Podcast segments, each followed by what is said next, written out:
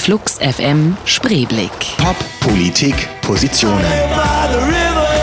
Johnny Häusler im Gespräch mit dem Medienkünstler Tim Pritlove. Präsentiert von Citroën Multicity Carsharing. 100% elektrisch, 100% flexibel.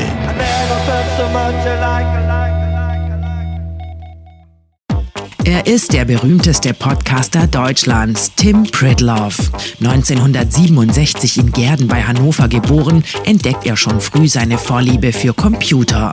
Auf den Schachcomputer, den sich Pridlove mit 12 zulegt, folgen Commodore und Atari. Seine Programmiererfahrungen will er mit einem Informatikstudium vollenden, das er aber ohne Abschluss abbricht. Stattdessen arbeitet er als selbstständiger Berater und Dokumentator für Siemens, Helios Software oder Audioland International. 1994 zieht Tim Pridlove nach Berlin und wird Mitglied des Chaos Computer Clubs. Flux FM Spreeblick. Zu Gast heute Tim Pridlove. Mein Name ist Johnny Häusler und ich freue mich, dass ihr zuhört. Hallo. The Virgins, Private Affair. Ähm, so ganz privat bleiben wir hier nicht. Tim, herzlich willkommen erstmal. Hallo Johnny. Wir können ja gleich mal so die Disclaimer vorausschieben. Wir kennen uns jetzt eigentlich schon seit wie lange? 18 Jahre sind es, glaube ich. Totaler Irrsinn eigentlich. Ja. Das letzte Mal haben wir uns jetzt in der vergangenen Woche bei der Republika in Berlin hier gesehen, ähm, aber auch nur gesehen, wo man dann immer schön aneinander vorbeirennt mit den anderen äh, Hunderten, Tausenden von Leuten, Wie das so ist. sich kurz zulächelt und sagt, ähm, hallo, wir müssen nachher unbedingt mal miteinander reden und dann schafft man es drei Tage lang nicht. Äh, deswegen habe ich dann irgendwie gedacht, man, dann komm einfach in die Sendung und wir plaudern mal hier ein bisschen öffentlich. Du bist, äh, weiß ich nicht, Chaos Computer Club, äh, Chaos Radio, ähm, deine eigenen vielen, vielen Podcast-Shows. Also bist ja auch ein Radiomensch. Ja, bin ich. Ja, Geworden absolut. dann. Geworden. Da Warum? bist du nicht ganz unschuldig dran. Wie du da trotzdem, äh, warum und wieso und weshalb und so, können wir nachher noch mal ein bisschen näher drauf eingehen. Ja. Genau, wir haben viele Jahre zusammen Radio gemacht. Mhm. Und ähm, genau, und auch zur Republika gehörst du, also in dem Sinne, als dass du eigentlich immer da bist. Und Zum auch, erweiterten Umfeld, ja. Wie man so schön sagt. Mhm. Ähm, was ist denn so, wenn Leute dich fragen, was machst denn du, was ist die Antwort? Tja, je nachdem, ich sage dann mal, ich bin Podcaster und wenn ich das Gefühl habe, dass sie das nicht verstehen, dann sage ich, ich bin Moderator. Ah, und das ist dann leichter, ne? Das trifft es auf jeden Fall schon mal ganz gut, aber es ist eh immer so schwierig mit diesen Berufsbezeichnungen im 21. Jahrhundert. Man denkt sich ja auch immer wieder neue aus. Naja, außerdem ist es doch so, dass wir alle gar nicht mehr feste, feste einzelne Jobs haben, sondern wir machen, es gibt auch ganz viele Leute, die verschiedenste Dinge machen. Aber zum, zum Podcast, wir fangen mal ein bisschen weiter vorne an. Wir erklären erstmal, was Podcasts sind. Das musstest du wahrscheinlich ungefähr gefühlte 8000 Mal schon in deinem Leben machen. Ähm, diese Show hier, die läuft ja sonntags von 10 bis 12, dann nochmal in der Wiederholung montags von 19 bis 21 Uhr und danach wird sie dann auch als, ist sie als Podcast abrufbar online. Ähm, da ist dann die Musik raus, wegen der GEMA und so weiter. Ja? Brauchen wir jetzt nicht noch weiter drauf Nein. eingehen. Aber das Besondere ist an Podcasts, ah, das kannst du erzählen, was das Besondere ist. Ja, also ich unterscheide immer gern so zwischen Podcasting, das ist halt so die Technologie, die er eben auch nutzt und äh, den Podcasts, die äh, eben durch diese Technologie so entstanden sind und das eigentliche Kulturphänomen des Internets geworden sind. Kurz gesagt, es ist ja abonnierbares Radio im Internet. Und da es das halt gibt, gibt es eben, äh, ermöglicht das uns Podcastern die Möglichkeit, unsere eigenen Radiosender zu sein. Und den Gedanken fand ich eigentlich von Anfang an sehr attraktiv und habe dann alles dran gesetzt, das zu werden. Und ähm, dann gibt es ja immer die Frage, da machst du, du machst einstündige, zweistündige, dreistündige, teilweise noch längere Podcasts, Radiosendungen. Ähm, und ich habe das Gefühl, wenn ich mit Leuten rede, dass immer eine der ersten Fragen ist, aber wie lebt man denn davon? Ja, wie lebt man überhaupt von irgendwas? Also die Sache ist, Podcasts, also jetzt das Kulturphänomen Podcast, decken ganz interessante Nischen ab. Das ist ja überhaupt ein super Nischenmedium. So, man kann einfach für sehr scharfkantige kleine Zielgruppen sehr gut Programm machen, weil man eben nicht so viele Kosten hat. Hm. Das ist alles sehr überschaubar und sehr einfach zu produzieren im Prinzip. Und wenn es halt um Special Interest geht, dann ist natürlich auch die Verbundenheit eines Publikums mit so einem Angebot eine ganz andere. Wenn man jetzt sich auf den Mainstream oder zumindest auf eine breite Öffentlichkeit stützt, da muss man sich immer viel Gedanken darüber machen, wie mache ich jetzt ein Programm, was wirklich interessant ist, was ist jetzt eigentlich gerade interessant. Versucht alles so ein bisschen anzutuschieren, aber eben auch nichts wirklich. Aber in dem Moment, wo man sich konzentriert, kann man eben auch voll reingehen und es schafft damit aber auch sehr viel Mehrwert für so eine Nische. Mhm. Und die Leute, die das dann eben interessiert, äh, entwickeln dann auch eine ganz andere Bindung. Und wenn diese Bindung da ist, wenn man sich also seine eigene Community geschafft hat und die auch ein Interesse daran hat, dass diese Inhalte immer wieder kommen, dann sind die auch bereit, dafür etwas zu zahlen und das zu unterstützen auf die eine oder andere Art und Weise. Das heißt, ähm, das ist dann eher so in die Richtung, also ich weiß vieles, aber ich frage trotzdem nochmal ja. nach, damit äh, auch alle Leute, die gerade zuhören, irgendwie mitkriegen. Ähm, das läuft dann eher auf dem, auf dem Modell, was Amanda Palmer ja auch in ihrem Video irgendwie so propagiert hat. Das heißt, äh, äh, zwingen die Leute nicht zu zahlen, sondern lass sie zahlen. Ja, also Crowdfunding im Allgemeinen, man kennt das halt vor allem über diese projektorientierten Plattformen, aber das funktioniert im Prinzip ja auch in so einem kontinuierlichen Maße. Es gibt ein paar Plattformen, die einem das äh, erleichtern, wie zum Beispiel Flatter, was für mich ganz gut funktioniert, aber auch so direkte Spenden sind durchaus dabei. Und das Ganze ist halt so ein Mix aus äh, solchen Einnahmen. Ähm, manchmal schicken einem Leute halt auch einfach irgendwas von der Amazon-Wishlist äh, oder man kann eben auch über diese Affiliate-Links hier mal äh, einen Euro machen. Und außerdem mache ich ja auch noch so ein paar kleinere Auftragsarbeiten, aber das Gute ist, dass ich darauf eben nicht mehr so richtig angewiesen bin. Ich mhm. muss jetzt nicht die ganze Zeit irgendeinem Auftrag hinterherjetten, sondern kann mir im Prinzip das so aussuchen, dass ich dadurch, was ich da mache, äh, mein Portfolio einfach nochmal interessant erweitere. Wir machen auch gleich, ich glaube, diese ganzen verschiedenen Methoden, um auch äh, in diesem digitalen Zeitalter bezahlen zu können für Dinge, wo man freiwillig für zahlt. Da gehen wir gleich auch nochmal ein bisschen näher ein, weil Flatter ist ja auch für dich ein sehr, sehr wichtiges Thema. Ähm, erstmal hören wir über die Charlatans, My Beautiful Friends. Ökonomie im Internet. Hatte ich jetzt gar nicht aufgeschrieben, groß als Thema, aber ich meine, wenn wir gerade dabei sind, du hast gerade Flatter erwähnt, ein, ähm, ja, ein, ein Micropayment-System eigentlich, was unter anderem ähm, so das Umfeld von Pirate Bay erfunden hat. Genau, da kommt das raus, auch so ein bisschen aus diesem Verständnis. Also gerade diese Pirate Bay-Kultur ist ja auch immer, da wird ja immer vorgeworfen, sie sei ja gegen Künstler und so weiter. Und äh, die sehen das, glaube ich, ganz anders. Die wollen nur andere Distributionsmodelle und auch im Prinzip andere Vergütungsmodelle forcieren. Und so nach dem Motto ähm, Eat Your Own Dog Food haben sie dann halt dieses System gegründet, der Peter Sunde, was einer ganz einfachen Idee folgt, nämlich dass die Leute zwar eigentlich gerne spenden, aber dass dabei immer so mentale Transaktionskosten, wie man so schön sagt, entstehen. So dieses Überlegen, wie viel ist mir das jetzt wert, wenn ich jetzt dem so viel gebe und ich habe ja dem anderen schon gegeben und wie kann ich das so gegeneinander aufrechnen und habe ich jetzt überhaupt noch genug zu geben, die Kostenkontrolle, das sind also so eine Sachen. Jeder kennt das, wenn man mal überlegt, ob man mal was spendet und dann denkt man so viel darüber nach, dass man es am Ende einfach gar nicht tut. Dazu kommt, dass eben auch so Kleinstbeträge zu überweisen einem irgendwie auch gar nicht sinnvoll vorkommt. Wer würde schon irgendwie 13 Cent an irgendeine Organisation überweisen? Bei Flatter fällt das halt alles weg, weil man einfach nur einmal sagt, ich habe 15 Euro über pro Monat, das schadet mir nicht, die gebe ich dem Internet. Und danach, nachdem man diese Vereinbarung getroffen hat und natürlich auch sichergestellt hat, dass das Geld dann auch quasi zum Verteilen da ist, dann ist man eigentlich nur noch damit beschäftigt zu sagen, okay, wer kriegt jetzt von meinem monatlichen Kuchen was ab? Und jeder kleine Flatterknopf, den man dann klickt, kommt dann eben mit in die Berechnung rein. Und am Ende des Monats wird eben die Torte in entsprechend viel gleich große Stückchen geteilt. Und manchmal kommen da halt nur ein paar Cent für jeden und manchmal kommen da vielleicht auch mehr. Und es ist halt so, die Masse macht's mhm. an der Stelle. Die Masse ist aber schwer zu erreichen. Also nochmal, um das zusammenzufassen, wenn ich dann aus diesem Budget, ich kann auch sagen 5 Euro oder 15 oder nee, 10 ist das kleinste, glaube ich, ne? Was man sozusagen hm, monatlich. Äh, ich glaube, es gibt nach unten gab mal so eine 2-Euro-Beschränkung, okay. aber irgendwie sowas. Ähm, also, ähm, ob ich jetzt 5 Euro im Monat oder 10 oder 50 oder 500 im Monat zahlen möchte, ist mir überlassen und das wird dann verteilt. Das heißt, wenn ich einmal irgendwo einen Flatter-Knopf geklickt habe, dann kriegt derjenige die ganze Monatssumme, abzüglich der Gebühren genau. ähm, für Flatter. Oder aber ich teile es durch zwei oder 20 oder 200 Klicks, die ich getätigt habe in dem Monat. Hast du den Eindruck nach wie vielen Jahren Erfahrung jetzt mit Flatter, dass das zunimmt oder dass das konstant bleibt oder abnimmt, wie viele Leute das benutzen? Also über Nutzerzahlen kann ich jetzt gar nicht so klug daherreden, weil das sehe ich ja so direkt nicht. Was äh, jetzt die Unterstützung von mir betrifft, äh, ging das am Anfang relativ schnell los, hatte dann über zwei Jahre so ein ganz brauchbares Wachstum, ist jetzt eher konstant. Okay.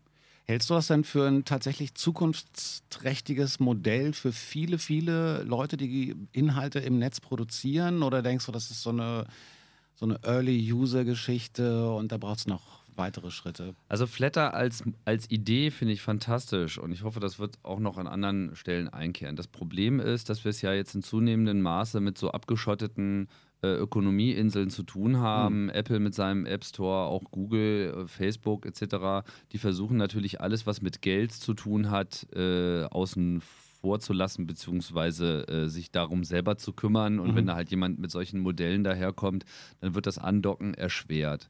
Gutes Beispiel, gerade jetzt mit Flatter. Die haben vor ein, zwei Monaten die Möglichkeit eingeführt, dass man so direkt für Tweets äh, eben mit dem, dieser Favoritenfunktion mhm. automatisch dann eben auch so eine Beflatterung triggert, was dann von Twitter untersagt wurde, mhm. als mhm. äh, ja nicht AGB-konforme, äh, nutzungsregelungskonforme äh, Tätigkeit und äh, Flatter gezwungen hat, das eben wieder einzustellen. Und das ist halt das eigentliche Problem. Klar, in dem Moment, wo Facebook anfangen würde, so ein Modell zu machen, äh, denke ich, hätte das unglaubliche kulturelle Auswirkungen.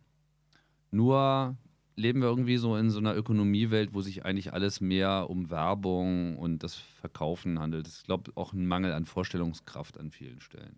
Naja, es hat sich, wenn man mal ein bisschen negativ rangeht, hat sich eigentlich außer diesen 15 Jahren, wo so in Anführungsstrichen Anarchie, die es ja gab im Netz, also wo Dinge sich selber gefunden haben oder auch selber reguliert haben, sind wir jetzt, finde ich, an so einem Punkt mit, genau wie du es erwähnt hast, Apple, Google, Facebook, dass doch wieder irgendwelche ganz Großen das ganze Spiel bestimmen und in der Hand haben. Und ich glaube auch nicht, dass Facebook oder Apple oder ähm, Google jetzt mit einem Bezahlsystem für alle kommen. Das äh, macht einfach keinen Sinn. Ich meine, die haben ihre eigenen Bezahlsysteme ähm, und war das denn für dich eine Option, dass du jemals darüber nachgedacht hast, gut, du könntest ja deine Sendungen, deine Podcasts zum Beispiel auch im, im App Store oder im, im, Google Play, heißt das, ne? der, der Store ja. von Android, zur Verfügung stellen und ähm, auch da Kleinstbeträge nehmen oder so oder Abogebühren oder sowas. War das eine Option für dich jemals? Es gibt diese technische Option gar nicht. Also selbst wenn ich das wollen würde, äh, wäre das jetzt nicht machbar. Man kann natürlich so Umwege äh, anschiffen, wie eine eigene App bauen und dann darin so einen Content-Verkauf klimbim und so weiter. Nur dann sitze ich da und beschäftige mich im Wesentlichen mit Application Development und Payment-Prozessen. Ich will mhm. aber eigentlich Radiosendungen machen. Mhm. Und ich bin ja auch werbefrei und versuche auch sponsorenfrei zu bleiben und äh, sehe eigentlich sehr viel mehr Sinn da drin, mich einfach auf mein Programm zu konzentrieren und vor allem auch so den direkten Kontakt mit dem Hörer zu haben. Mhm. Und das ist eigentlich auch, glaube ich, das, was einige schätzen, dass dass das einfach im, im Vordergrund steht. Warum bietet Apple das zum Beispiel nicht an? Ich meine, die haben Podcast-Apps, äh, die haben das ganze Ökosystem dafür. Warum ja, sagen gut, die nicht? Apple macht ja nicht alles, was sie könnten, sondern sie machen halt nur das, was ihnen gerade am aller, aller, aller wichtigsten erscheint, weil sie sich ja immer gerne konzentrieren. Das gilt ja für die Geräte genauso wie äh, sowas. Dazu mag kommen, dass natürlich in dem Moment, wo man Content verkauft, wie sie das ja auch tun bei Musik, sie in gewisser Hinsicht ja auch diese Inhalte als Teil ihrer Marke machen. Ja? Deswegen mhm. würden sie jetzt auch nicht anfangen, äh, Nazi-Märsche äh, zu verkaufen auf iTunes und sie stellen natürlich über das Labelsystem und Reseller-Systeme sicher, dass eben diese Bedingungen auch nicht gerissen werden. Wenn jetzt halt äh, den ganzen Tag über Tausende von Stunden Laber-Podcasts aus irgendwelchen Wohnzimmern äh, in ihren Store reinkommen, den sie dann verkaufen, können sie diese Kontrolle natürlich überhaupt nicht äh, ausüben. Mhm. Und ich glaube, allein daran scheitert das auch schon so. Ob das so bleiben wird, äh, weiß ich nicht. Ich könnte mir schon vorstellen, dass sie da mal losmarschieren mit irgendwelchen Content-Partnern und großen Podcast-Networks, das in Zukunft dann auch zu machen. Andererseits weiß ich eben auch nicht, ob so ein Bezahlmodell jetzt auch so ohne weiteres funktionieren würde. Man könnte natürlich über Subscription da auch sprechen, wie man das eben bei anderen Dingen ja auch macht. Äh, das würde für sehr etablierte Marken und sehr populäre Personen oder Themen vielleicht funktionieren. Es könnte auch funktionieren in so einem super Special Interest Teil. Ja, hätte ich jetzt Ahnung vom Aktienmarkt und ich würde jeden Morgen um sieben irgendwie das Börsengeschehen des letzten Tages äh, zusammen analysieren. Klar, da steckt natürlich ein Interesse dahinter. Das muss man sehen. Lass uns mal vom Thema Geld weggehen. Wir werden gleich mal wieder ein bisschen persönlicher, damit wir hier nicht die ganze Zeit wieder nur über das Ökosystem reden. Ähm, aber erst Musik. Was haben wir denn hier? Ja, Intergalactic Lovers. Delay. Wie immer in dieser Sendung lassen wir die Gäste eigene Musik, also nicht eigene Musik, die sie selber gemacht haben, sondern Musik mitbringen, die sie selber ausgesucht haben. Universelles Radio von Nina Hagen. Auch schon ein bisschen her. Ja, ja, ich bin ja alt. Ja, ich ja auch. Macht doch nichts. Ähm, Aber es ist so ein bisschen die Hymne ne, des Podcastings. Da sind wir dann auch wieder genau beim Thema. Wann hat das bei dir angefangen? Ich weiß, das Radio hat mich fasziniert, so mit 12, 13, dass ich wirklich vorm Radio gehangen habe. Es war auch die Zeit, an der neue Musik losging, für mich neue Musik sowieso, an der mich das fasziniert hat. Du kommst aber schon eher vom Wort, bist du eher durch das Wort zum Radio gekommen, oder? Das Wort? Also lustigerweise, ich hatte eigentlich mit Radio nie so eine besondere Liebesbeziehung früher.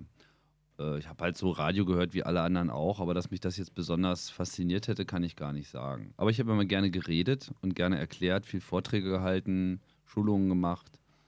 Und vor 20 Jahren hatte ich mal so ein lustiges Softwareprojekt, wo so über Telefonzugang, äh, Audiowelten mit so all dem, mhm, was wir heute im mhm. Internet auch haben, Chat und äh, Foren und so weiter, abgebildet wurde. Da habe ich äh, auf eine interessante Art und Weise eben schon Bekanntschaft gemacht mit Ton und Stimmen und Community. Mhm. Naja, und dann war ich ja irgendwann mal im Urlaub und meine Freunde im Club erzählten mir so, übrigens, du machst jetzt Radio. Und dann wurde mir so berichtet, dass sie dann halt dieses Chaos-Radio-Projekt äh, äh, dann angeschoben hatten, wo du ja dann lange die Moderation gemacht hast. Mhm. Und vom ersten Tag an war ich da irgendwie total im On. Also ich weiß nicht, für mich war das irgendwie so, fühlte mich irgendwie sofort zu Hause in diesem Studio. Und dann habe ich das halt auch so lange Zeit gemocht, aber mir hat dann natürlich so ein bisschen der Gestaltungsrahmen gefehlt. Und als dann sich eben das mit dem Podcasting technisch abgezeichnet hat, war das für mich irgendwie sofort klar, dass ich da weitermachen muss. Ich kann mich erinnern, dass äh, du tatsächlich derjenige von, äh, also im, im Chaos-Radio, ähm, war es wirklich so, dass das immer wechselnde Gäste eigentlich waren. Also es waren immer so drei bis fünf Leute vom Chaos Computer Club da, plus irgendwelche Gäste noch oder so. Es war auch oft Chaos. Du warst aber von Anfang an derjenige, der sich am meisten engagiert, interessiert hat, der auch fast immer dabei war. Ich glaube, ganz wenig Ausnahmen. Ja, ja, also bis ich dann mehr oder weniger komplett aufgehört habe, mhm. war, hatte ich die meisten Sendungen, glaube ich. Ja. Und dann äh, auch derjenige war es, der auch immer gesagt hat, wir müssten mal und dies und das. Und dann war es alles so ein bisschen schwierig, in diesem Apparat zu arbeiten, ja. logischerweise.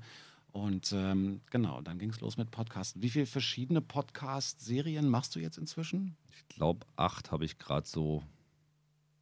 Ja. Wie kriegst du das zeitlich hin? Ja, die erscheinen ja jetzt nicht alle täglich, sondern manches ist halt so, wenn mir mal wieder was einfällt, anderes ist so in einem Zwei-Wochen-Rhythmus, manches ist in einem Wochen-Rhythmus und anderes ist immer mal wieder, wenn ich Lust habe. Mhm. Ähm, und so mischt sich das. Ich glaube, ich hatte so einen Schnitt von drei Sendungen pro Woche äh, im letzten Jahr und ich denke, da wird es auch diesmal wieder so laufen. Und das ist dann auch okay für dich? Ja, es sind ja dann auch sehr lange Sendungen, wenn man da so irgendwie äh, unseren fünf Stunden Tech-Talk machen und man ist irgendwie noch eine Stunde vorher und zwei Stunden danach mit beschäftigt. Das ist auch schon mal ein Arbeitstag, der dann aber auch erst mhm. um 19 Uhr beginnt, obwohl man um 7 Uhr aufgestanden ist. Das ist schon ein bisschen Arbeit. Äh, worüber ich mich aber nicht groß beklage, weil das ist in der Regel auch immer ein großer Spaß. Ja, und ich würde auch gerne noch mehr machen, aber natürlich sind so die technischen Bedingungen auch noch nicht so ganz optimal, weswegen ich dann auch eben einen Teil meiner Zeit zur Verbesserung eben dieser Situation opfere. Hast du eine Ahnung, also bestimmt, weil du kriegst ja äh, Feedback von Hörerinnen und Hörern, aber würde mich mal interessieren, was sind das für Leute, die Podcasts hören? Also ich, für mich war Radio immer, ist es auch heute immer noch am meisten das, was die, was die Radiomenschen Tagesbegleitprogramm nennen. Das heißt, ich habe hauptsächlich morgens Radio, so duschen, rasieren, irgendwie frühstücken und so. Dann äh, im, im, äh, im Auto, wenn man irgendwo hinfährt. Und ich habe nie besonders weite Wege. Ich weiß, es gibt Leute, die haben eine Stunde Arbeitsweg oder so und die stöpseln sich dann die äh, Ohrhörer rein und hören eine Stunde einen Podcast, vielleicht auf der Rückfahrt dann die zweite Stunde oder so. Ähm, ich weiß, dass es Menschen gibt, die zum Podcast gerne einschlafen. Abends, ja, ja, die dann, weil mhm. tatsächlich geht mir das auch so und das hat nichts mit den Inhalten zu tun, aber immer wenn ich einen Podcast abends höre, wäre ich dabei wahnsinnig schläfrig. Nicht, weil, weil es langweilig wäre, sondern. Entspannt Genau, man entspannt sich und dann so hast du vielleicht irgendwie eine Person, die erzählt und plötzlich merkst du so, wie du so wegsagst. Was sind das für Hörer und Hörerinnen, die du hast? Also es sind bewusste Hörer und es sind Leute, die vor allem viel Interesse an äh, Wissensgenerierung haben. Die wollen einfach was lernen und dabei unterhalten werden. Das ist so genau diese Mischung, glaube ich, wo auch Podcasts mit ihrer Länge und ihrem Fokus ganz gut daherkommen. Man will irgendwie so ein bisschen unterhalten werden und es gibt auch so ein paar Podcasts, die kann man auch so hinhören und die sind, da kann man auch mal zehn Minuten verpassen, mhm. äh, wie das vielleicht auch im normalen Radio eben üblich ist. Aber üblicherweise geht es immer um was und man versucht auch was rüberzubringen. Und das ist halt das, was ich an Feedback ganz deutlich bekomme. Es sind Leute, die einfach auch was lernen wollen. Es sind auch Leute, die während ihres normalen Berufs teilweise die Möglichkeit haben zu hören. Was, wenn ihr jemand Apparate äh, repariert und irgendwie so im Wesentlichen alleine in seinem Raum sitzt mhm. und da äh, schraubt, dann sind die Ohren halt frei. Ja? Oder Paketboten, Lokführer, alle, alle möglichen Außendienstmitarbeiter, die viel Wege auf der Autobahn mhm. zu machen haben, die einfach keinen Bock haben, von Antenne Brandenburg auf Antenne Niedersachsen, Antenne Hessen zu wechseln und es ist einfach immer dasselbe Lied, was mhm. spielt. Und da sind halt Podcasts auch so mit ihrer persönlichen Bindung, mit diesem Soap-Opera-Charakter schon fast, äh, natürlich auch etwas, wo man äh, sich selbst ganz gut auch ranhängen kann, wo man einfach so eine, so eine direkte persönliche Beziehung mit eingeht. Und so entsteht da halt auch so eine große Familie schon fast. Die Community, reden wir auch gleich nochmal drüber. Wie wichtig die ist.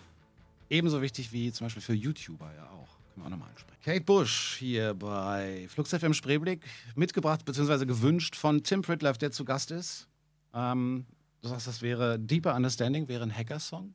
Ja, ja, ist so ein Hackerlied. Okay. So der kleine Junge irgendwie vor seinem Gerät, irgendwie mit der Voice Console, die zu ihm spricht und ihn so in das Reich einholt, bis irgendwie die Intensität so aktiv ist, dass er aufhört zu essen und die Eltern ihn retten müssen und so. So eine kleine Geschichte, die, glaube ich, jeder kennt, der sich ganz intensiv mal so mit Computern beschäftigt in der Jugend, wo man einfach schnell dann auch mal verloren gehen kann in dieser ganzen Intensität. So eine Phase hattest du sicher auch, ne? Oh ja. Also ich muss jetzt nicht so vom akuten Hungertod bewahrt werden, aber mhm. intens war das schon. Ähm, was war das für eine Zeit? Das war dann so. Die 80er. 80er, K, äh, dann Chaos Computer Club ganz am Anfang.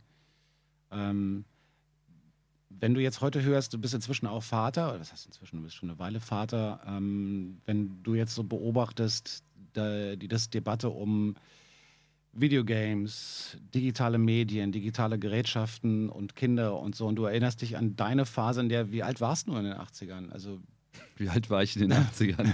Wie alt waren wir in den 80ern? Na, Anfang der 80er war ich so 13. Naja. Ähm, also dann auch in dem Alter und dann hat es dich auch erwischt und, und, und diese Kisten haben dich gefesselt. Was war dein Einstieg eigentlich? Atari C64 oder sowas? Äh, eigentlich der C64 so okay. richtig. Ja, es war halt, glaube ich, was auch bei vielen so ist, so ähm, der Computer als die Verheißung eines Systems, was man unter Kontrolle hat, so versus äh, des sonstigen Lebens, wo man ja nicht immer alles so unter Kontrolle hat. Dieses, ich programmiere mir die Welt so, wie es gefällt, auch Kraftwerk, äh, ja, am mhm. Heimcomputer sitze ich hier, programmiere die Zukunft mir. Das trifft die Sache, glaube ich, schon ganz gut für den Zeitgeist, zumindest damals, in gewisser Hinsicht wahrscheinlich auch heute noch. Und äh, dieses Faszinierende seiner, ja, dass, dass man da einfach so der Zauberer ist, ja eigentlich äh, alles bestimmt. Ja, das ist so das Faszinosum. Später hat man dann halt gemerkt, was eigentlich sonst alles noch so geht. Und für mich war der Computer eine totale Befreiungsmaschine. Er hat mhm. mir einfach Berufsbilder ermöglicht und überhaupt einen Lebensweg ermöglicht, der, glaube ich, so zehn Jahre vorher noch nicht so denkbar gewesen wäre. Wie war denn deine Schulkarriere? Wie meinst du das? Also erfolgreich, lang, naja, ich habe mal, hab mal Abitur gemacht relativ okay. straight, aber danach habe ich das Interesse eigentlich an solchen Ausbildungsmethoden auch gleich verloren, weil ich eigentlich gelernt habe, dass es äh, viel mehr Spaß macht und von daher auch viel effizienter ist, wenn ich mir die Dinge selber beibringe. Das mhm. heißt, ich bin eigentlich seitdem äh, immer Autodidakt geblieben und habe mir halt meine Berufe selber ausgedacht. Hattest du als Schüler schon Berufswünsche? Wünsche? Nö, eigentlich gar nicht. Das verschwamm. Das war, ich weiß nicht, Beruf fand ich schon gar nicht so interessant. Mhm ich wollte eigentlich immer nur die Sachen tun, die mich interessieren. Mhm. Ähm, und so an der, aktiv an der Arbeitswelt teilzunehmen, das war so ein Gedanke, der mir eigentlich gar nicht lag. Und dann hast du im CCC wahrscheinlich viele Menschen kennengelernt, die, denen es ähnlich ging. Oh ja, oh ja, klar. Das ich meine, der Chaos Computer Club, da könnte man schon fast noch mal eine eigene Sendung zu machen. Aber das ist schon eine äh, ne, ne, ne wilde äh, Community von, von Leuten, die einfach auch sehr open-minded sind auf ihre Art und die einfach auch so eine gewisse Verrücktheit als selbstverständlich ansehen. Da habe ich mich dann naturgemäß sehr wohl gefühlt und habe dann ja auch da ähm, Community-Aktivität entfaltet, Veranstaltungen organisiert und mich dabei eigentlich auch sehr wohl gefühlt. Ist es, jetzt bist du, bist du denn heute noch sehr aktiv in dieser Community oder ist so jetzt Podcasten dein Ding, eine andere Community? Nö, also jetzt diese Hacker-Orga-Sache, das äh, liegt jetzt so ein bisschen hinter mir. Ich, mhm. ähm, es gibt da sehr viele Überschneidungen mit äh, der Podcast-Welt, aber ähm, das sollte man jetzt auch mal so an die nächste Generation dann auch irgendwann mal weiterreichen. Ich stehe immer gerne äh, mit Rat und Tat zur Seite, äh, mhm. äh, wenn es erforderlich ist, aber der Club macht ja auch so selber seinen Weg ganz gut. Ich konzentriere mich halt jetzt gerade mal auf das, weil das ist jetzt irgendwie so der Inhalt. Und um nochmal auf die Frage zurückzukommen, sorgt dich das bei dieser ganz jungen Generation als Vater? Was, also wie gehst du daran? Denkst du, oh, hoffentlich versacken die nicht auch mal so ein paar Jahre vorm Rechner oder, oder anders? Ich meine, ist ja ich könnte es verstehen. So also ich meine, meine Kinder sind jetzt noch nicht so alt, dass diese Debatte jetzt schon unmittelbar mhm. ansteht. Das äh, wird sicherlich äh, dann demnächst mal auf den Tisch kommen. Aber ich glaube, wenn man da mit Angst rangeht, dann ist man sowieso schon mal falsch unterwegs. Mhm. Man muss das einfach auch einfach so nehmen, wie es kommt. Und ich denke, es ist einfach viel wichtiger, das aktiv zu begleiten, als äh, da jetzt äh, irgendwelche Horrorszenarios sich auszudenken und davor wegzulaufen, bevor eigentlich irgendwas wirklich passiert ist. Hast du denn den Eindruck, dass, äh, dass es eine junge, frische Generation von Hackerkultur gibt? Oder ist das jetzt alles nur noch Facebook? Und äh, WhatsApp getrieben und alle unterliegen dem Kommerzgedanken des Netzes. Also ich glaube so, dass so die äh, absolute Zahl an Hackern nicht abgenommen hat. Mhm. Die gibt es halt immer noch. Das war so eine Zielgruppe, ähm, die sich halt in den 80ern, damals waren sie halt noch die einzigen, die sich mit Computern beschäftigt haben mhm. und heute sind sie vielleicht noch die einzigen, die sich eben auf diese besondere Art und Weise damit beschäftigen. Mhm. Computer sind halt jetzt selbstverständlich und überall. Und äh, dass das sich jetzt in viele digitale Communities aufspaltet, naja, das ist halt so. Ne? Vorher hat sich das genauso in verschiedene Gruppen unterteilt, nur dass die eben nicht ganz so viel Strom gebraucht haben. Nicht ganz so viel. Okay. G-Love and Special Sauce, Rodeo Clowns oder Rodeo Clowns, Rodeo, Rodeo Clowns. So. Flugseite im Spreeblick. Genau, mit Tim Pritlove und mit Johnny Häusler am Mikrofon. Das ist mein Name. Herzlich willkommen. Falls ihr jetzt erst angemacht habt, angeschaltet, zugeschaltet, eingeklickt, was auch immer. Falls ihr im Hintergrund Geräusche hört, dann liegt das daran, dass wir das Fenster aufhaben, hier mit unserem wunderbar tatsächlich echten Spreeblick. Und dann kann es schon mal sein, dass hier irgendwie so ein, so ein ähm, irgendwie Vergnügungsdampfer vorbeifährt oder so. Ich finde es ja hübsch, aber ich glaube, man hört es gar nicht wirklich. Die Mikros sind ja so abgeschottet und so komprimiert und noise gegated, bla bla. Technik fasziniert dich schon auch bei dieser ganzen Radiogeschichte, oder? Klar, das bleibt natürlich nicht aus. Also du kanntest sofort die Mikros hier, den Kopfhörervorverstärker und, und, und, der nicht funktioniert. ähm, jetzt gerade, normalerweise natürlich schon. Das ist, ist, aber schon auch immer Teil der Sache, die Technik selbst. Ne? Genau, man muss sich das auch so ein bisschen alles erarbeiten. Als ich angefangen habe, so selber Radio zu machen, ich hatte keine Ahnung, was irgendwie ein dynamisches oder ein Kondensatormikrofon mhm. ist und bin da total blauäugig rangegangen.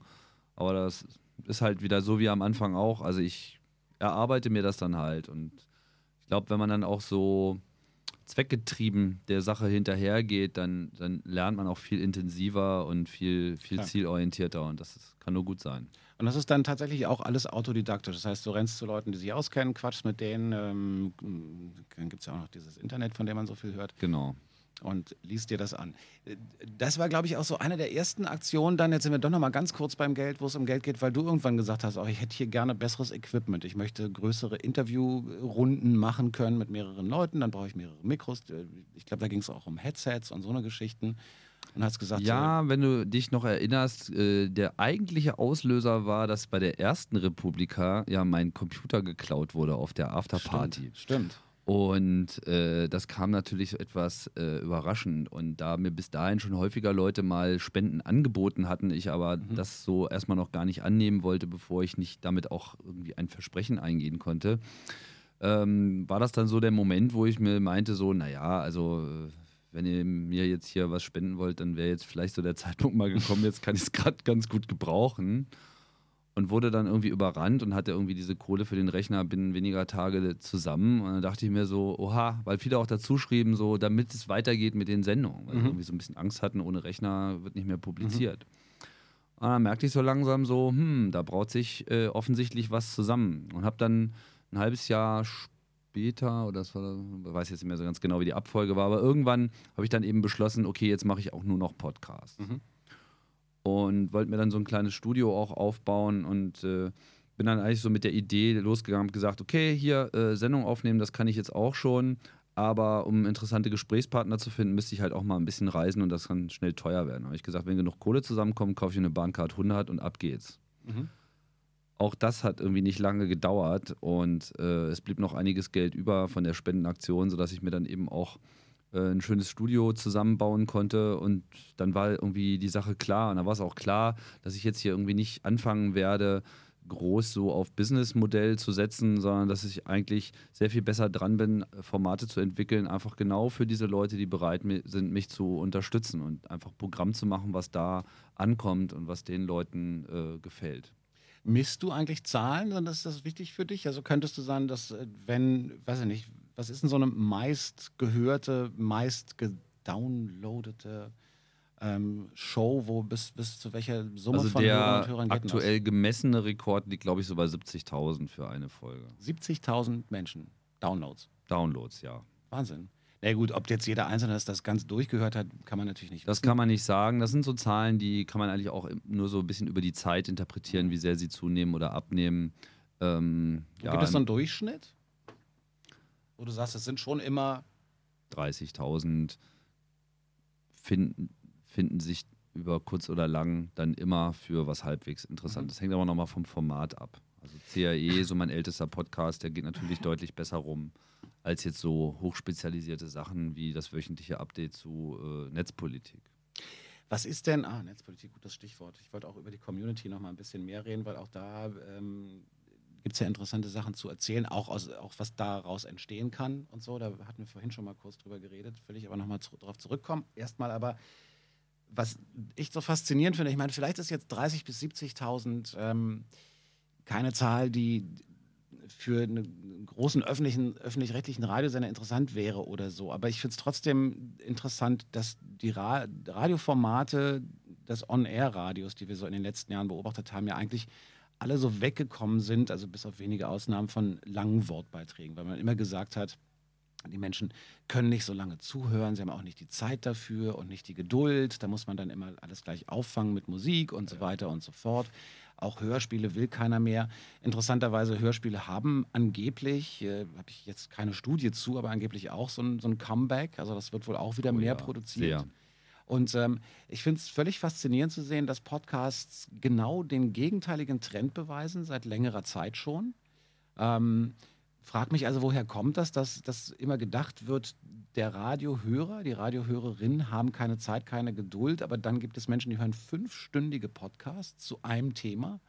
Ähm, Ja, ist ein totaler Mythos und der will irgendwie nicht weggehen. Ähm, natürlich gilt das nicht für jeden. Aber Leute lesen auch Bücher. Ja, und das machen sie auch nicht in fünf Minuten. Und letzten Endes ist der Konsum eines Buchs und der Konsum eines Podcasts sehr äh, vergleichbar. Nur, dass halt manche Leute lieber lesen und andere Leute lieber hören. Und manche wollen ausgearbeitete Geschichten hören, sei es jetzt ein Hörspiel oder eben äh, so Belletristik. Und andere wollen einfach belehrt werden, wollen, wollen informiert werden, wollen eigentlich eher so ein Sachbuch haben, aber das eben in äh, Audioform. Du hast, äh, hast gerade so ge gelächelt und genickt, als ich die Hörspiele erwähnt habe.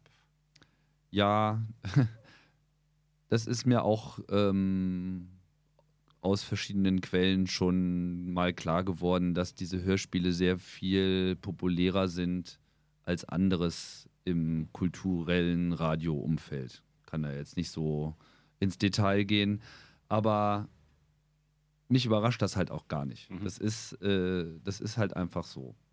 Und ich weiß auch nicht, es gibt halt diesen Mythos und ich glaube, manche Leute behaupten das auch einfach, weil sie nicht bereit sind, irgendwas anderes zu glauben.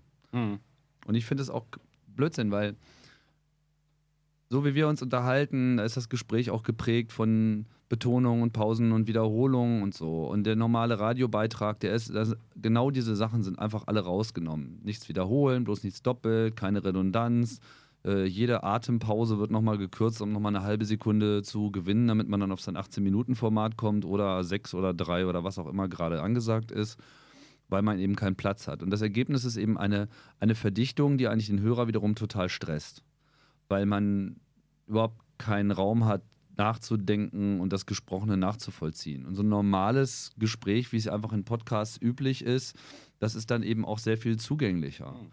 Ich preise ja auch immer so die Podcasts so als Alternative zu Blogs, weil man ja bei Blogs auch immer das Problem hat, dass einerseits derjenige, der jetzt erstmal einen Gedanken formulieren will, das so in Schritt, Schriftform gießen muss. Es hängt also schon mal davon ab, wie gut man das kann. Mhm. Das kann halt manche, manche können es halt nicht so gut. Und es muss dann auch eigentlich wieder zurückübersetzt werden aus dem Gelesenen. Man muss gut lesen, man muss komplexe äh, Sätze auch verstehen, Wortschatz haben etc. Gut, das braucht man auch im Gespräch. Trotzdem ist ja Sprechen und Denken im Wesentlichen dasselbe. Von daher ist es eigentlich so die filterloseste und konversionsfreiste Kommunikation, die man sich so vorstellen kann. Es ist das, wie die Menschheit über Jahrhunderte äh, ihr Wissen weitergereicht hat, bis dann irgendwann mal Bücher erfunden wurden.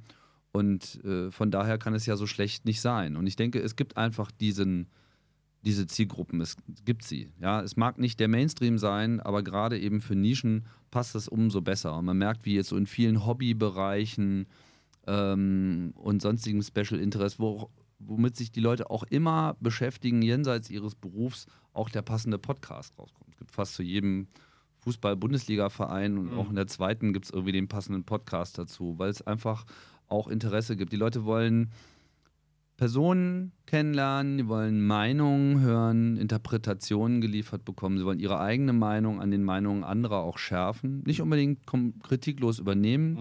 aber zumindest eben damit auch so ihr eigenes Bild machen. Und für viele ist auch dieser normale Talk auch ähm, schafft auch irgendwie eine unglaubliche Verbindung. Ich habe jetzt gerade mal gestern erst wieder mit so Expats geredet, so Leute, die seit Jahren in Australien wohnen und dann halt Podcasts hören und das, das stellt dann natürlich auch sehr viel mehr Heimatbezug her, als wenn man jetzt mhm. Deutsche Welle hört.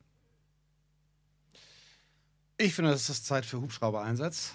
Ähm, Foyer Saat auch so ein, so, ein, so ein Klassiker, der schon auch so im wahrscheinlich nicht nur im CCC, aber da schon auch besonders beliebt war, oder? Ja, ja, das ist ja so äh, der Abgesang auf diesen ganzen Sicherheitswahn. Ich weiß nicht, als du mit Technik angefangen hast, wolltest du dann nochmal auf Software und Podlove hinauskommen? Oder? Ja, wollte ich. Gut. Also, lass uns das tun. Ja. Technik, Software. Ich hatte gerade erwähnt, dass die ähm, Community nicht nur wichtig ist, dass, dass du Hörerinnen und Hörer hast, sondern da wird das Format oder, oder die, das technische Format Podcast ja auch weiterentwickelt.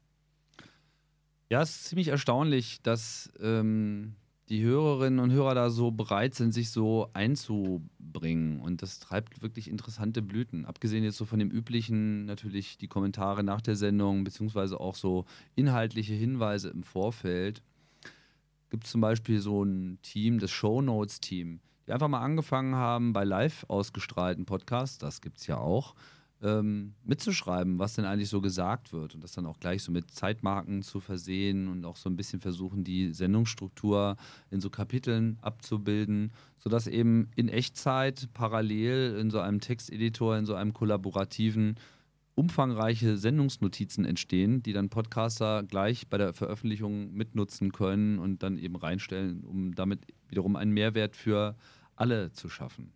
Und das hat mir auch schnell klar gemacht, dass es hier auch eben auch eine sehr große Bereitschaft gibt, so Teil dieser Community zu sein und sich da äh, quasi auch, ohne dass man jetzt am Mikrofon sitzt, äh, mit einzubringen und, und ähm, ja, das mitzugestalten.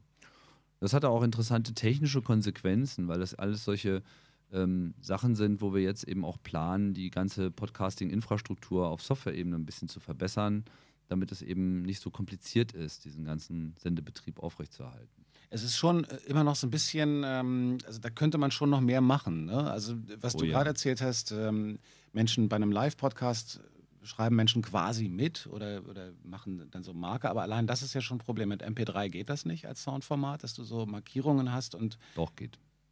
Äh, okay. Wie? Es wird jetzt vielleicht zu technisch, aber. Ja, ja, naja, das ist halt genau das Ding. Also es gibt eigentlich eine ganze Menge Standards, die einfach da sind, die da sind, aber die einfach nicht genutzt werden. Okay. Und äh, da hat sich schon eine ganze Menge getan. Äh, manchmal fehlt auch einfach nur dieser Standard und man muss den mal einfach mit reinbringen. Sind ja letztlich alles nur Konventionen und in dem Moment, wo man eben Softwareentwickler dazu bringt, sowas auch zu unterstützen, geht es schon voran. Lange Zeit hing man so äh, sehr am, am Rockzipfel von Apple und was Apple nicht macht, fand nicht statt. Aber jetzt haben wir ja diese schöne äh, Smartphone-Abwelt, wo es sich durchgesetzt hat, dass man eben für komplizierte Abläufe einfach die passende Applikation schafft und dann sind eben diese Abläufe auf einmal nicht mehr so kompliziert. Und das gilt eben auch für das Herunterladen und Abonnieren von Radiosendungen. Es gibt halt äh, spezialisierte Programme dafür, die man verwenden kann. Und äh, das sind halt auch meistens irgendwelche Einzelkämpfer, mit denen kann man sprechen, die kann man einbinden und sagen, hier, hör mal, wenn wir das auf unserer Publikationsseite äh, so machen und du baust es irgendwie auf der Empfängerseite ein, dann haben wir alle was davon. Und das ist so auch ein bisschen der Versuch mit dem Podlove-Projekt, diese Leute alle an einen Tisch zu bekommen, neue Standards auszuarbeiten und Software zu schreiben, die dann möglichst alle verwenden sollten, um einfach ja, den Bus da mal ein bisschen in Bewegung zu setzen. Aber wie kriegt man das dann auch noch kommuniziert? So, dass es, ich meine, naja, wir so- haben ja Podcasts. Ja, ja gut, da sind das sind natürlich auch die Leute, die es interessiert. Stimmt. Ja, eben. Aber gibt es Überlegungen auf, wie kriege ich eigentlich dieses Format? Ich glaube nämlich, dass Podcasts noch viel mehr Menschen interessieren könnten, wenn es nicht auch immer so ein doch recht schnell recht nerdig werden würde. Also so dieses Abonnieren und hm, und so. Man muss sich dann schon auch ein bisschen mit der technischen Seite auseinandersetzen. Das ist halt was anderes, als einfach nur ein Radio anzuknipsen. Ähm, hast du den Eindruck, dass da irgendwo noch eine Barriere ist oder, oder wächst das stetig und es werden immer mehr Leute, die Podcasts Sicher sind da äh, Barrieren, es sind auch technische Barrieren, aber die werden auch überwunden werden. Ich meine, das ganze Internet ist eine technische Hürde und Mhm. auch E-Mail äh, musste ich vor 20 Jahren jedem erklären und die Leute schauten mich mit großen Augen an und fragten, wozu man denn sowas brauchen könnte und so. Äh, heute ist das halt total anders, ja. Und auch Twitter war vor fünf Jahren irgendwas, was man, ja, wo man mit den Armen wedeln musste, um den Leuten da irgendwie diesen Gedanken zu verklickern äh, das tritt sich halt fest. Das ist, ähm, das ist einfach ein ganz normaler Vorgang und es äh, steht uns gut zu Gesicht, zu, dafür zu sorgen, dass da, wo es eben auch wirklich komplex und schwierig ist, das eben aus dem Weg zu räumen. Es ist schon sehr viel einfacher geworden, wie ich eben schon sagte, vor allem eben durch diese Apps, da ist einfach dieser ganze Prozess nicht mehr so wichtig. Äh, Also der technische Prozess, der tritt in den Hintergrund und wird ersetzt eben durch ganz normale Vorgänge, die man eben leicht beschreiben kann. Es ist eher so, dass äh, gerade bei Radio äh, es einfach noch nicht so in den Köpfen drin ist, dass es mal über irgendwas anderes übertragen werden kann als UKW oder dass es nicht 24-7 Live-Programm ist, sondern dass man eben Radio auch sehr wohl definieren kann als in sich abgeschlossene Sendungen, die einfach irgendwann erscheinen und die halt irgendwann gehört werden. Aber das spricht sich rum. Die öffentlich-rechtlichen nutzen ja Podcasting genauso, um ihren Ja, ja. Kram und das Volk zu bringen. Und äh, das habe ich schon beobachten können, dass in den letzten Jahren äh, das allgemeine Wissen darum äh, einfach schon durch den Generationswechsel sich einfach immer weiter verbreitet. Ja. Ähm, apropos in den letzten Jahren, du äh, machst, äh, hast auch immer viel gepodcastet über Apple, Apple-Produkte, Apple-Technik, Software, Hardware und so weiter. Hat sich dein Verhältnis zu Apple, also nicht dein jetzt zum Unternehmen oder so, sondern einfach wie du die, die, die äh, Produkte nutzt, hat sich das in den letzten Jahren verändert? Hm. Also äh, noch klarer gefragt, du warst, glaube ich, schon mal richtig Apple-Fanboy. Bist du das immer noch oder hat sich das irgendwie, weil du vorhin von Walled Gardens geredet hast? Naja, also äh, auch wenn mir das immer unterstellt wurde, würde ich jetzt nicht sagen, dass ich das immer äh, unkritisch äh, begleitet habe. Ja? Ich mache mir schon so meine Gedanken. Ähm, ich glaube halt immer noch, dass, dass sie sehr wohl äh, die bessere Technik machen. Das ist auch der Grund, warum sie jetzt einfach so erfolgreich geworden ist. In dem Moment, wo Apple natürlich jetzt überall in der Nummer 1 steht, äh, werden sie natürlich dann auch gleich automatisch zum Hassobjekt. Ähm, ich finde nach wie vor, sagen wir mal so, ich finde es nach wie vor extrem bedrückend, dass die anderen immer alle noch so uninnovativ sind. Ja, ich Hm. hätte ja gerne viele äh, Alternativen zu Apple, aber ich sehe derzeit einfach wirklich keinen einzigen, äh, keine einzige Strömung, keine einzige Firma, die auch nur ansatzweise mit diesem Weitblick und mit dieser Innovationsfreude und auch der Liebe zum Detail ans Werk geht. Ja. Okay. Mehr wollte ich gar nicht wissen. Ich war jetzt nur überrascht, dass dein Satz schon zu Ende war. Ja. Äh, Frank Turner, Recovery. Während die Babelsberg vorbeisaust. Ach echt?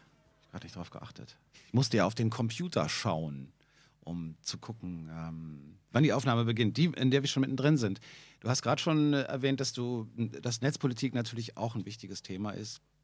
Und ich hatte auf der Republika den Eindruck, äh, klar, Drosselcom war ein Riesenthema. Ähm, bis, ich habe noch nicht alles nachholen können. Ich kann ja selber auch nur ganz, ganz wenig Vorträge sehen.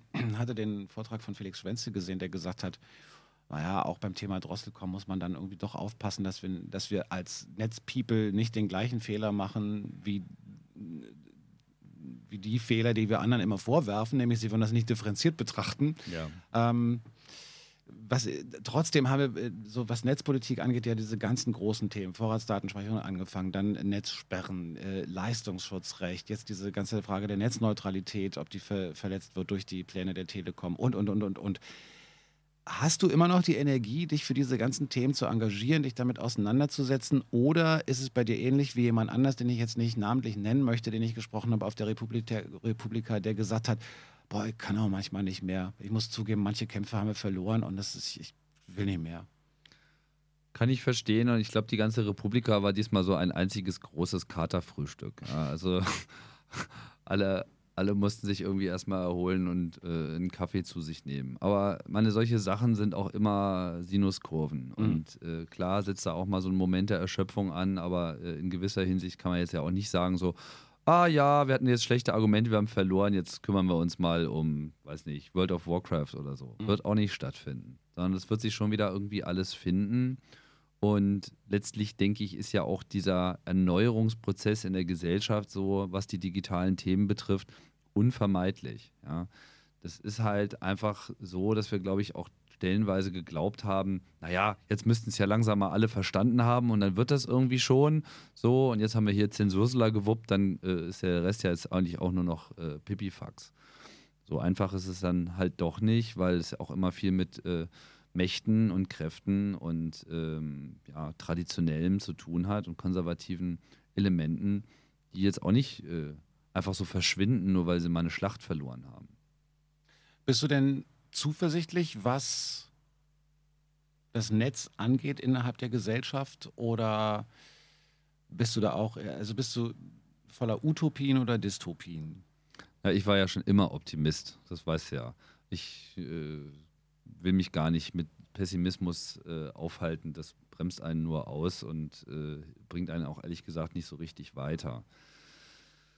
Äh, ich setze eigentlich ganz auf die normative Kraft des äh, Faktischen. Ja? Also Leute werden jetzt mit diesem Medium groß und werden sich irgendwann äh, kopfschüttelnd hinstellen. Ja? Ich denke auch, dass bei solchen Themen, die derzeit noch unlösbar scheinen, wie diese ganze Copyright-Debatte oder diese äh, unsägliche, äh, wir löschen unsere Archive nach sieben Tagen Regelung im öffentlichen oh. Rundfunk, ja, dass das dann irgendwann äh, so ein bisschen so ist, als wenn man Leute darauf hinweist, dass sie da irgendwie noch so ein Stück Tomatenketchup äh, an der Nase haben, ja. Mhm. Oder dann sagst du, äh, übrigens, du hast ja Tomatenketchup, irgendwie, ihr habt ja, äh, ihr löscht ja eure Archive. Ja, ach echt, wirklich? Oh, Moment. Mhm. So, ja. Und irgendwann, irgendwann wird es einfach umschlagen in diese Richtung. Ich kann das jetzt nicht mit Sicherheit prophezeien, wann das so sein wird, aber ich kann mir das eben auch nicht vorstellen, dass es einfach ewig so bleiben wird. Es gibt ja äh, Kollegen und Kolleginnen von dir, die äh, diese, dieses Engagement in Netzpolitik dann auch noch sehr viel weiter treiben und, und da auch wirklich nochmal ganz anders arbeiten. Hast du jemals den Moment gehabt, wo du gedacht hast, ich gehe jetzt in die Politik über, über die Tätigkeit als quasi Journalist hinaus, sondern ich will jetzt Politik machen und selber da in diesem System meinen Platz finden, um Dinge zu verändern. Gab es diesen Moment bei dir? Nee, ehrlich gesagt nicht. Ich verstehe mich noch nicht mal als Journalist. Ich bin ja auch, und ich würde mich auch noch nicht mal als netzpolitischen Aktivisten bezeichnen. Okay. Ja, also ich ähm, bin, ich mache gern Community-Arbeit in diesem Bereich äh, und ansonsten moderiere ich das Ganze. Und ich mhm. versuche halt einfach die Stimmen zu hören und die Leute ähm, zu publizieren, die einfach die richtigen Beiträge haben, die in der Lage sind, Wissen und Zusammenhänge zu vermitteln. Und meine Kräfte sind es halt, äh, die richtigen Fragen zu fragen und das Ganze vielleicht auch noch halbwegs unterhaltsam zu machen, dass es eben auch noch Spaß macht, sich mit solchen komplexen äh, Themen auseinanderzusetzen. Was ja auch eine hohe Kunst ist und was genauso gebraucht wird wie alles andere auch. Genau. Also das heißt, ähm, irgendwie sowas wie in eine Partei eintreten oder so? Nee, ist nicht so mein, nicht so mein Ding. The Dead 60s, obwohl es nach 80s klingt, Riot Radio. Tim Pritloff ist hier im Studio, Podcaster, Chaos Computer Club, Mensch ähm, und ähm, gerade wieder auf der Republika gewesen, Vortrag gehalten. Vor, du hast auch eine wahnsinnige Fangemeinde, ne? das ist schon auch toll zu sehen ist erfreulich, dass es Leute gibt, die mich unterstützen bei dem, was ich tue, ja. Absolut. Und die gibt es und das sieht man, das hört man, das weiß man. Bist äh, immer in sämtlichen Listen ganz weit oben, wenn es darum geht. Ich glaube, was so, selbst bei iTunes, die Downloads und so, bist du mit fast allen Projekten immer ganz weit vorne, außer bei den, äh, die einzelnen, die noch weiter sind, sind die öffentlich-rechtlichen. Ist das manchmal frustrierend eigentlich, dass, die, dass diese ähm, alten Medien dann doch immer sofort wieder weit vorne sind? Ach nee, also erstens, iTunes misst gar keine Downloads, sondern iTunes kümmert sich eigentlich mehr so um äh, Neu-Subscriptions. Das heißt, diese Charts, die sie da mhm. haben, die sagen eigentlich herzlich wenig aus. Ansonsten, äh, nö, ich freue mich eigentlich eher darüber, dass sie äh, mit in demselben Ökosystem sich mhm. tummeln, weil das ja letzten Endes auch Leute äh, zu den alternativen Medienangeboten überhaupt erst treibt. Also schlimmer wäre es, wenn die nicht da wären. So.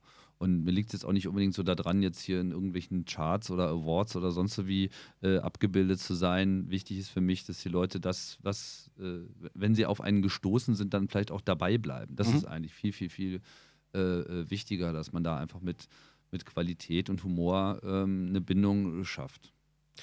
Ähm, du warst auch immer jemand, der immer schon irgendwas auf dem Plan hatte. Ich will unbedingt mal und als nächstes möchte ich und dies, also immer große Pläne gehabt, die du dann tatsächlich im Gegensatz zu vielen anderen auch umgesetzt hast. Also schon sehr viel in den vergangenen Jahren gemacht. Gibt es im Moment irgendwas, was dich umtreibt, wo du sagst, das muss jetzt mal passieren und da will ich mich auch nochmal reinknien?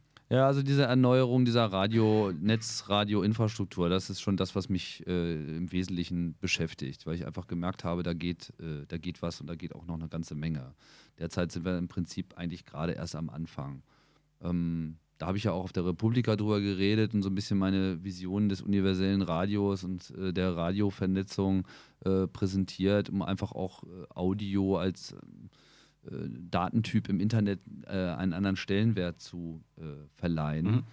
Und da ist gerade einfach noch so viel zu holen. Also man kann derzeit schon mit relativ wenig äh, Energie schon eine ganze Menge äh, bewegen. Und ich finde derzeit, das ist halt alles noch sehr eingefahren. Diese ganzen Sendekonzepte orientieren sich noch sehr an dem traditionellen Modell. Hier der Sender, da so die Zuhörer. Und äh, ich stelle mir das halt eher so ein bisschen so vor, dass sich diese beiden Seiten so ein bisschen näher kommen. Das soll nicht komplett aufgelöst werden. Ich gebe mich da jetzt auch nicht so einer Illusion hin, dass jetzt äh, frei nach Brecht hier äh, jeder wirklich sendet, aber im Prinzip hat jeder etwas beizutragen. Und dieses Beitragen so ein bisschen in die richtigen Kanäle zu leiten, also eine Kollaboration über Inhalte, auch tatsächlich mit äh, Software und äh, entsprechenden dahinterstehenden Modellen zu unterstützen, das finde ich gerade am spannendsten. Was ja auch schon passiert. Also du hast von den Shownotes erzählt. Genau, vorhin. das sind alles so, genau, das sind alles solche Details, die im Prinzip schon mal abzeichnen, wo die hin die Reise gehen kann. Ähm, da ist noch sehr viel mehr zu leisten, dass überhaupt erstmal Personen sichtbarer werden, dass man eben auch Dinge besser wiederfinden kann. Ja, ich meine, versuch mal äh, einen kleinen Gesprächsausschnitt einer längeren Radiosendung im Netz zu verlinken. Das ist fast unmöglich, ja, geschweige denn sich darauf wirklich zu beziehen und so einen kompletten Gesprächsfluss und so eine Debattenanknüpfung in anderen Sendungen irgendwie nachzuvollziehen. Was wir bei Text alles gewohnt sind, was sich so über die Zeit im Netz äh, entwickelt hat, aber was halt so jetzt mit Radio so nicht möglich ist. Da es aber, wie ich ja ursprünglich schon sagte, eigentlich unsere natürlichste Kommunikationsform ist, finde ich das halt ausgesprochen schade. Und an der Stelle setzen wir dann eben damit an, um genau das eben möglich zu machen, dass das Gespräch tatsächlich als solches im Netz stattfinden kann und eben über längere Zeiträume Räume weitergeführt werden kann. Hat es dich jemals gereizt, das ganze Zeug mit Video zu machen, einfach nur, um auch nochmal in den anderen Kanälen stattzufinden. Es gibt ja viele Podcaster, die dann irgendwann auf Video gewechselt sind, wo man im Grunde genommen auch nur sieht, wie Menschen sich unterhalten. Also ich fand's. Ja, es ist halt Talking Heads. Das finde ich irgendwie alles nicht so spannend. Ich meine, ich würde in dem Moment Video machen, wo es wirklich einen Mehrwert darstellt. Aber wenn es nur darum geht, dabei die ganze Zeit gefilmt zu werden, wie ich äh, etwas verkrampft vor einem Mikrofon sitze, äh, das finde ich jetzt nicht so spannend. Zumal die Leute ja auch ähm, bereit sind, für Audio und ganz andere Aufmerksamkeitsspannen zu mhm. opfern, als sie das jetzt bei Video sind. Niemand würde sich jetzt drei Stunden lang vor so einen Rechner Rechner setzen und mir dabei zuschauen, wie ich irgendwie ein Mikrofon spreche. Es sei denn, es ist halt jetzt wirklich gerade aus irgendwelchen Gründen mal ganz wichtig, da zuzuschauen. Deswegen ist es Quatsch, weil es auch einen riesigen Mehraufwand bedeutet, der sich so erstmal gar nicht aufzeigt. Aber so im Bereich Screencasting, denke ich, da geht noch eine ganze Menge. Also wenn es darum geht, Dinge zu erklären an einem Bildschirm, quasi wie so ein Mhm. Vortrag. Ja, also das ist eigentlich das Vortragsmodell, wie wir das von Konferenzen kriegen, sich sehr viel mehr eben auch in so einen Show-Kontext äh, einfügt. Da denke ich, gibt es eine ganze Menge Überschneidungen. Und an der Stelle, ähm, ja. Aber ich will erstmal so die Nachteile von Audio wegbekommen, weil die müssen nicht unbedingt sein. Und da ist einfach noch eine Menge Luft. Und viel zu tun und Tim Pritloff wird dabei sein. Jetzt war er erstmal hier bei uns, Flux FM Spreeblick. Zwei Stunden Ablenkung sozusagen von dem, was dir sonst noch Spaß macht. Vielen Dank, dass du hergekommen bist. Ja, bitte. Und ich sag mal, bis nächstes Mal. Jawohl. Tschüss. Tschüss.